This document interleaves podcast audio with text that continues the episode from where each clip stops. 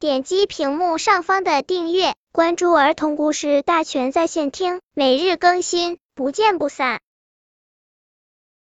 本片故事的名字是《小动物建房子》。有一天，乌云笼罩着天空，渐渐的下起小雨来了，小雨淅沥淅沥地下个不停。森林里的小猴子和大白兔在大树底下躲雨。下雨天真冷啊！哎，大白兔冷得直跺脚。嗨，小猴子冷得直咳嗽。他们说，明天建座小房子吧。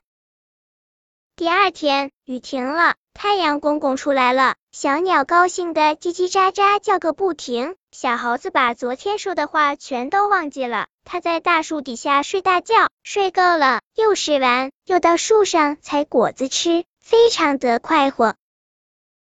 小猴子去找大白兔一起玩，忽然他听见树林里传来一阵声响，砰砰砰！原来大白兔捡来了砖块、树枝和枯草，在建小房子。没用多长时间。大白兔的小房子建成了，树上的小鸟喳喳的叫。大白兔的小房子真好。大白兔请小猴子来瞧瞧。小猴子说：“这小房子我才不喜欢呢。”几天后，天上轰隆轰隆打起了雷，呼呼呼刮起了风，哗哗下起了雨。大白兔躲在自己建的小房子里，淋不着雨。小猴子呢，没地方住。只好躲在树底下，嗨嗨的咳嗽，冷得直发抖。大白兔招呼小猴子：“下雨了，快进我的小房子躲雨呀！”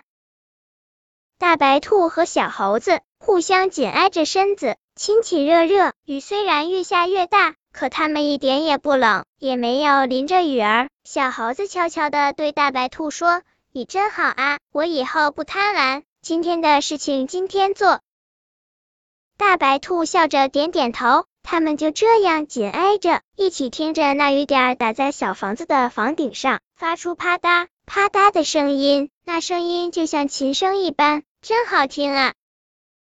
本篇故事就到这里，喜欢我的朋友可以点击屏幕上方的订阅，每日更新，不见不散。